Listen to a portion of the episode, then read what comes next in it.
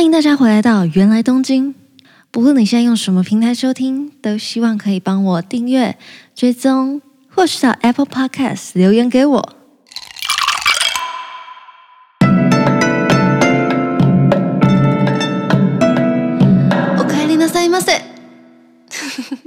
大家经过一个中秋连假，放了四天之后，回到工作岗位上，或是回去上课，有没有觉得异常的厌世啊？因为我老家在台中，我那天到高铁站要搭车北上的时候，瞬间都觉得天哪，我不要，我不要动，我不想回去，我不要上班。不过往好处想，就是这次的连假有两个连得非常的近，中秋放四天之后，明天。又是双十连假了，所以虽然人是在台北了，但还是可以放松个三天。不知道大家中秋节有没有吃很多？其实我原本也是期待我中秋节会大吃特吃一波，结果没料到，唉，我在回家之前才刚去拔完我最后一颗智齿，所以我回家那几天基本上就是在。只能吃一些很软的东西啊，然后牙痛啊，睡不好啊，然后也吃不饱。哎，这到底成何体统啊？你都回家了，回家就是应该大吃特吃啊，结果还不能吃，哇！我一整个觉得满足感很不够，然后就又回台北了。我今天要跟大家闲聊的主题呢，就是拔智齿这件事情，很奇怪吧？原来东京怎么突然就变成原来智齿？我在七月底的时候决定，好，我要来去戴牙套。然后大家也知道说，戴牙套很常遇到一个情况，就是你必须要去拔智齿。所以我就在七月底的时候预约说，我要拔智齿。结果那个牙医回复我说，我要到八月底才能拔。但我发现嘛，这中间是隔了一整个月哦。所以好，我真的八月底去拔了第一颗的时候，医生看我的牙齿，他说，哦，你的那个下排牙齿啊，是那种长横的横生齿。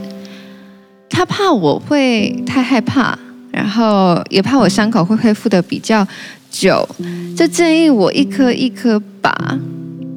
但我发现一颗一颗拔的意思嘛，就是你拔智齿没办法接太近的天数嘛，通常一周只能拔一颗，如果你要一个一个拔的话，因此我就这样子整整的拔了四个礼拜的智齿，我排牙医排了一个月。然后拔智齿拔了整整一个月，我今天就是要来跟大家细数一下我这一个坎坷的九月到底是怎么过的。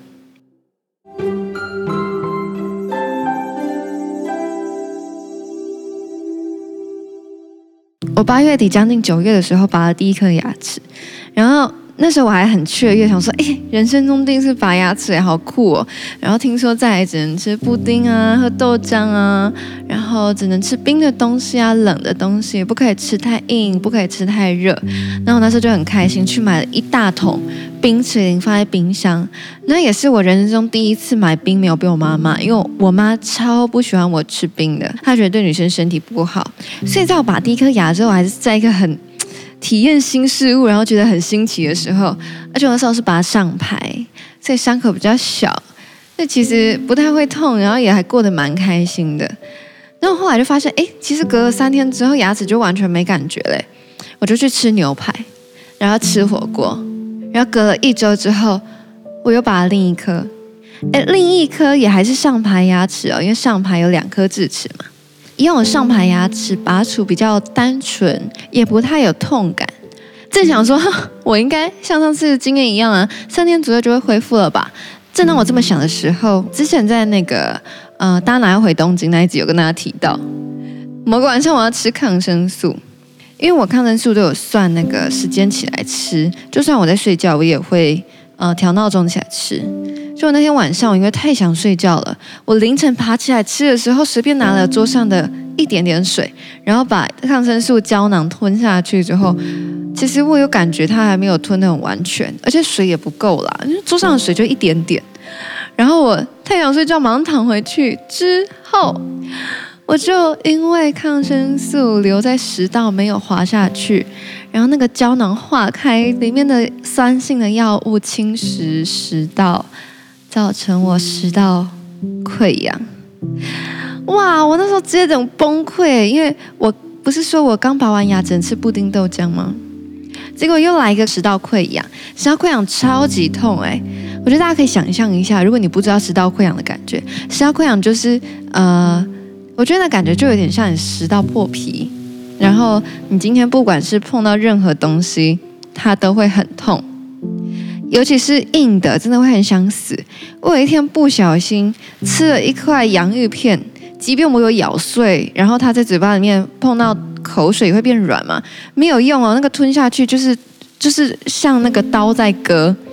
喝水也会痛，只有喝那种很冰很冰的东西，它才会痛感比较低。总之，食道溃疡就是你要不就选择饿死，要不就忍痛，真的超痛苦。然后大概维持了一周多一点点，食道溃疡终于好了。正当食道溃疡好了，我就觉得天哪，我现在是一条龙，我要去做大事，我要暴吃，然后我唱歌要唱爆。结果，你绝对想不到，我就在这个时候感冒了。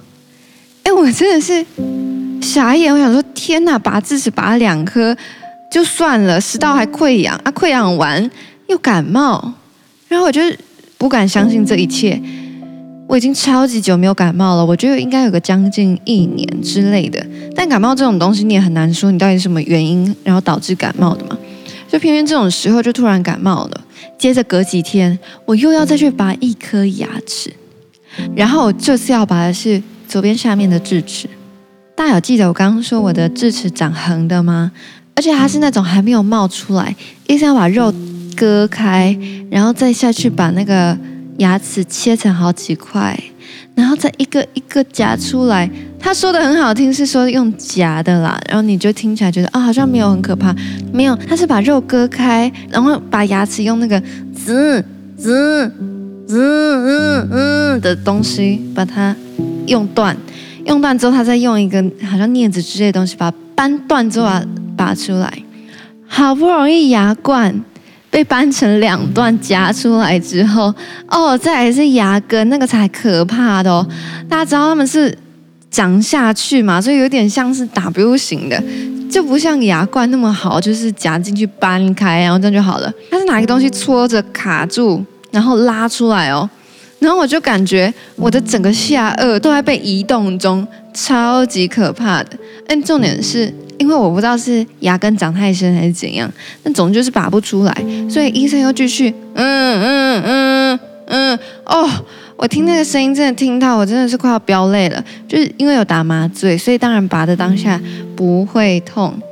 但是你听那个声音，还有那个机器在你嘴巴里面，然后有一点变烫的味道，你就会觉得 Oh my God！我会不会嘴巴要开始烧起来？总总之，我就一整个觉得这一切真的太可怕了。之后如果大家有疑问说，哎，拔智齿到底痛不痛？恒生齿到底痛不痛？可不可怕？大家就是可怕的要命，真的，然后拔完很痛。好，我刚刚会回去讲，总之他把它拔出来了。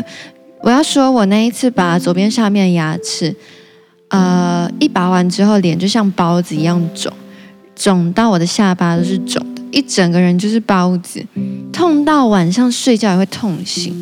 好啦，然后呢？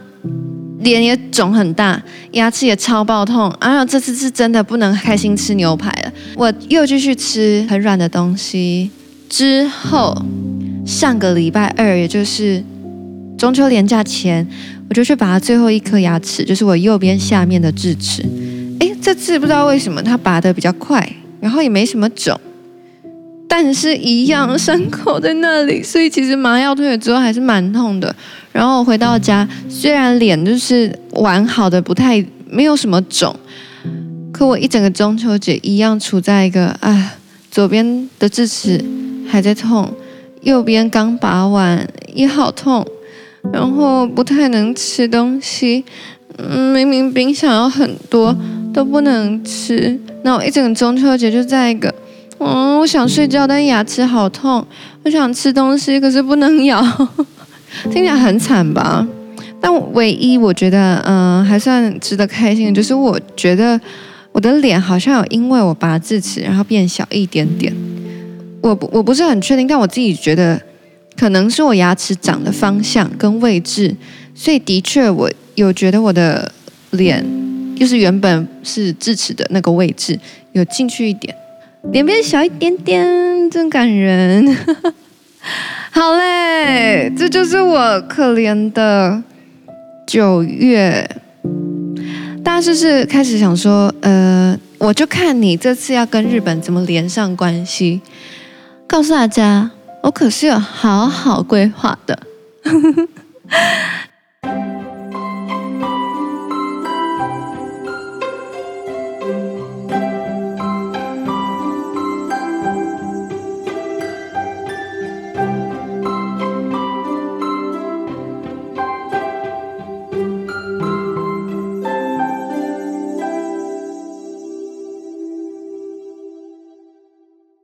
再让我进入那个转得很硬的连接之前，再听我废话一下。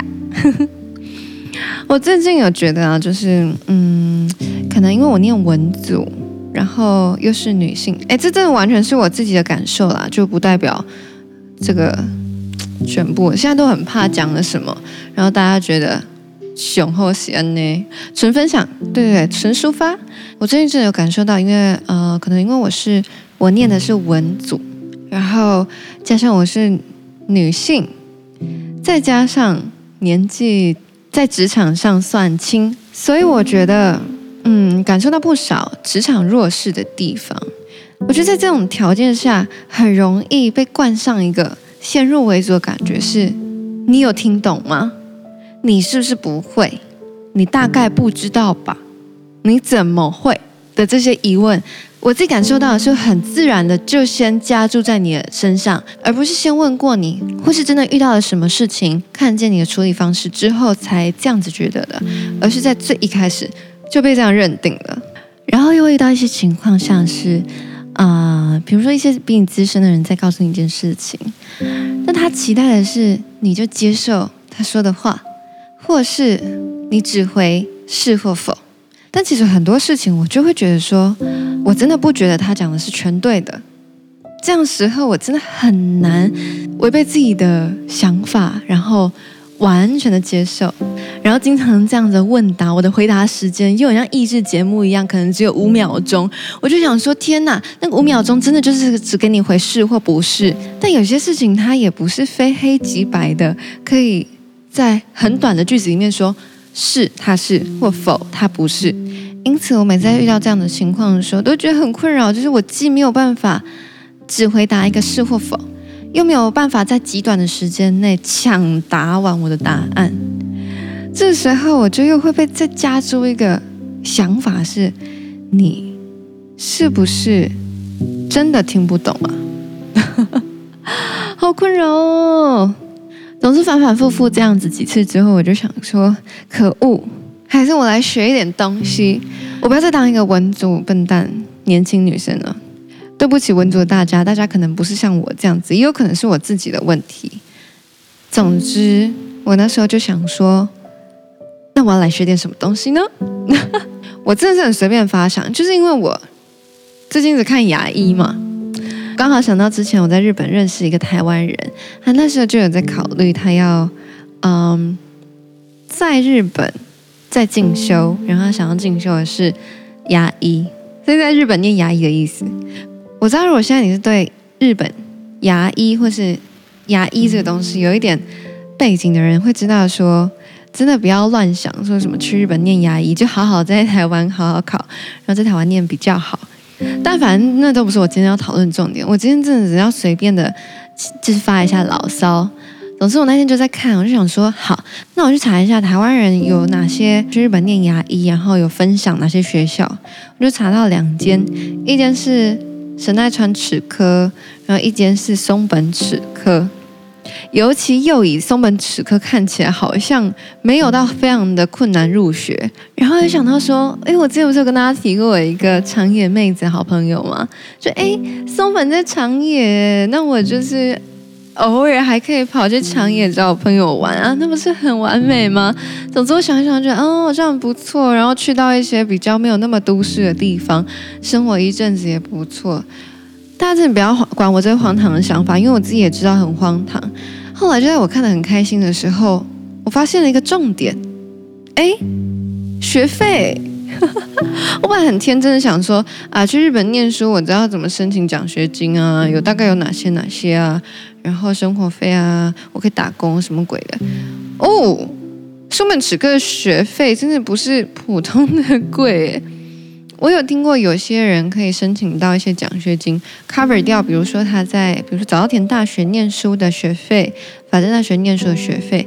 但是我自己看着松门齿科的学费，就觉得天哪，应该大概不会有这种奖学金存在啦。我没有到非常仔细的去翻遍日本所有提供的奖学金的金源，但我自己觉得这个金额有点高到太夸张。具体他要多少钱，我是稍微有一点点忘记了，好像是，比如说一年好像可能一百万台币之类的吧，可能念完六年要六百万之类的，我有点忘记了，但这只是学费哦，还不含你的其他杂支、生活费。总之后来我发现，哎，这钱有点太多喽，不要想好了的时候，呃，我就把视窗马上关掉。总之就是某一天我就心很累的时候的小插曲，对，大家就当我真的是在闲聊。我觉得的确多学习是一件好事啦，然后我也的确在不同的工作中有感受到自己可能哪些方面还不够充足，或是我对什么东西开始有兴趣了，可以再去多学习。所以其实我知道进修可以有很多种方式，只是我那天就觉得啊，跟大人交涉心很累，但这也是一种学习嘛，学习跟某一些人对答的技巧。交流的方式等等，哎，我发现我真的把 podcast 当心情日记在录，哎，欢迎大家来跟我分享各种你的心情故事，跟日本没关也没有关系。我之前有跟大家说，我我在那个 First Story 上面有开放语音信箱的功能，然后那个地方就是让大家可以录音传给我，不觉得很酷吗？就是。你可以换你讲话给我听。如果大家不好意思说，也可以到 Apple Podcast 留言给我，或者是私讯我的 IG，任何都可以。我有说过，我想要在收集到一定的量的时候，录成一集，然后跟大家聊天，很像那个解忧杂货店的感觉。好啦，今天就到这边，然后下礼拜一样，欢迎大家再准时回来收听。原来东京，搞不好会有小惊喜。如果来得及的话，就把小惊喜带给大家。大家真的是错过会捶心肝哦，拜拜。